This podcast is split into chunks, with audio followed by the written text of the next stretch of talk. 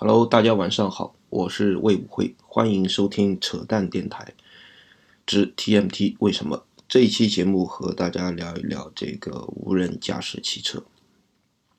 有媒体报道，呃，这个苹果呃这个正在搞一个无人驾驶汽车，呃，据说已经进入了测试阶段，他专门找了一个旧金山附近的一个地方，呃，去做这个车辆测试。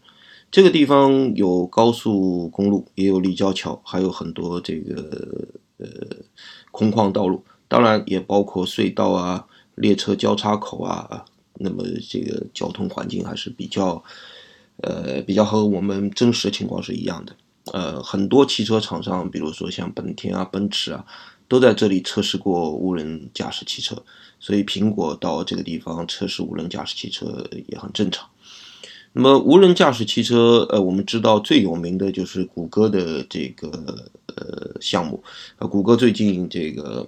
搞了一次这个这个公司的变化啊，这个谷歌养出了一个母公司，那么这个母公司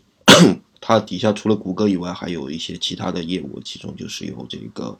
呃无人驾驶汽车，它是把它当成一个非常重要的未来的业务来来安排的。那么无人驾驶汽车到了今天这一步，呃，我们看到无论是这个巨头啊，呃，汽车业的巨头，比如像前面提到本田、奔驰都在弄，也包括这个所谓互联网高科技公司啊，谷歌啊、苹果都在弄。那么无人驾驶汽车现在到底到了一个什么样的进度了啊？就是说我们什么时候才可以看到大规模的这种无人驾驶汽车？呃，我。跟大家今天交流一下，我去年啊，这个年底大概十月份的时候，呃，去美国呃做一次这个商务考察，呃，碰到的谷歌的无人驾驶汽车小组里面的一个成员，跟他聊天的一个情况啊，我把这这个聊天情况和大家分享一下。那么这个商务考察，呃，见了很多这个所谓的这个在湾区嘛啊。所谓的这个创新创业项目，其中一个就是谷歌的无人驾驶汽车。来的一个人是一个呃华裔的小伙子，呃，所以跟他沟通是用用中文沟通的啊，这个沟通也比较顺畅。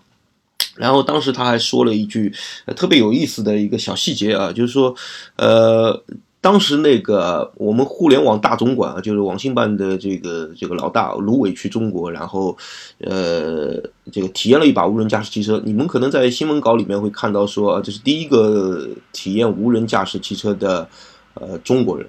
那然后那小伙子跟我们说，其实这个新闻说错了，第一个体验无人驾驶汽车的中国人是他的老爸老妈，而他老爸老妈呃从。国籍上来说，现在还不是美国人，是中国人，呃，是标准的这个中国护照，呃，所以这个芦苇是第一个做无人驾驶汽车的中国人，这句话是不成立的。当然，这只是一个小八卦啊，呃，那么他跟我们介绍了谷歌的无人驾驶汽车，他跟我们说的，之所以谷歌无人驾驶汽车还没有办法这个正规正式的投入到使用当中，主要的问题是智能的问题啊，汽车智能的问题，呃。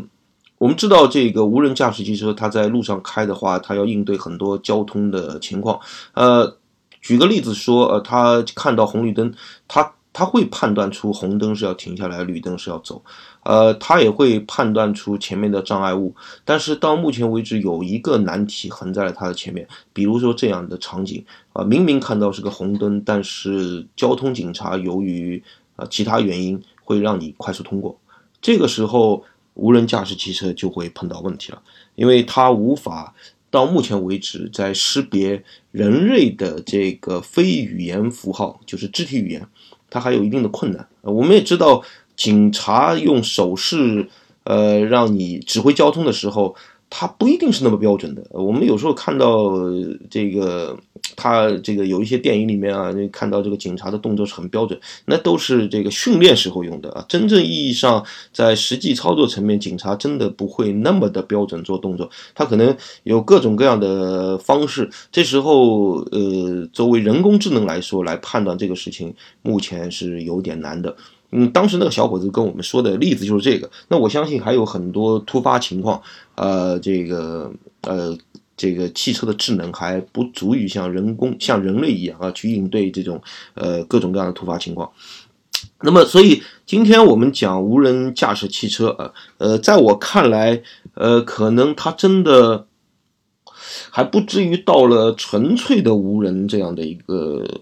一个一个阶段啊。呃，《华尔街日报》周五刊登了一篇文章啊，这个叫“无人驾驶汽车更安全”嘛。呃，这篇文章我觉得，呃，他说的这个点是蛮有道理的。呃，我个人本来。当时我在那个和那个谷歌的小伙子聊天的时候，我也有这样的看法，就是无人驾驶汽车可能是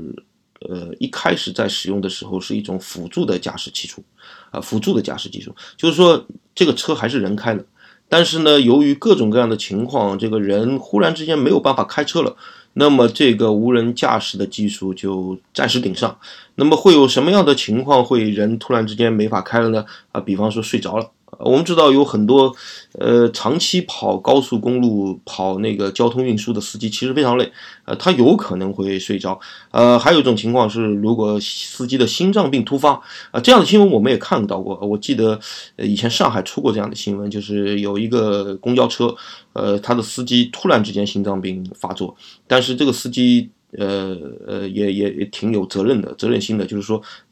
他在心脏病发作的前。呃，一秒钟，甚至于前一微秒钟，呃，他把脚踩到了刹车上，然后把车给停了。停下来以后，我们呃，这个乘客过去一看，这个司机其实已经死掉了。所以。这个我们知道，这个无人驾驶，呃呃，我我们知道，这个人在开车的时候，可能真的会碰到很多个意外情况。这样的话，就会这个无人驾驶技术就可能会在那个时候，呃呃，充当一下这个短暂的啊，充当一下这个驾驶的这个这个判断，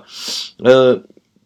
那篇《华尔街日报》文章当中还引用了一些数据啊，他说这个根据美国交通安全监管机构的统计啊，有在二零一三年呃，这个美国总共发生了五百四十三起啊，因为司机突然身体不适而引发的这个重大交通事故。然后呢，还有一项研究表明这个。呃，在七百二十三起这个取样的汽车相撞事故当中，有百分之六点四的事故的唯一原因啊，或者主要原因是司机丧失了行为能力。呃，百分之六点四，真这个样本七百二十三，我们也知道也有那么。啊，四五十起事故啊，是因为这个造成的。那么有无人驾驶技术帮忙的话，它至少可以避免这四五十起这个这个这个交通事故。呃，这个当然也是对我们人类对整个社会的价值也是贡献还是很大的。所以，呃，无人驾驶汽车真正意义上能够，被大规模的使用啊，这个应用到我们日常生活当中，可能路途还蛮遥远的。但是无人驾驶技术啊，可能会被用在一些汽车上面，充当我们的辅助这个驾驶工。就辅助驾驶技术这一天，我觉得应该会比较近。呃，至于说我们回到这个今天讨论的这个话题的开头啊，这个苹果的测试，呃，我觉得并不代表着说，呃，在未来的一两年内，你就可以看到苹果拿出一款无人驾驶汽车啊。这个事情其实是蛮搞的啊。我们知道这个谷歌啊，已经已经做了很多年了，到现在还没有没有完全的呃。这个这个把这个东西商品化，那么苹果同样的道理啊，这个苹果这个计划叫探塔计划啊，探塔计划，呃，在今年五月份的时候，苹果的一个副总裁啊，高级副总裁把它称为这个终极移动设备啊，这个这个移动设备当然比手机大多了啊，而且这个功能也会更全啊，功能功能也会更全，我们甚至可以想象将来呃汽车能不能飞啊，能不能我们在科幻电影当中都看到啊，在这个。这个这高空啊行驶的这个汽车，呃，但问题是在于说，苹果其实没有任何造车的经验啊。这个就像他当年做智能手机一样啊，在做智能手机的时候，前面也没有任何的这个做手机的经验，所以你也不能说苹果就一定造不成啊，毕竟。苹果目前是当下可能这个在整个科技盘管里面市值最高的，它的现金储备相当于几个好几个国家啊贫穷国家的这个 GDP 的总和，所以财大气粗啊，我们还是可以值得期待的。好，今天的话题就到这里，谢谢各位收听，我是魏武辉，欢迎收听扯淡电台的 TMT 为什么。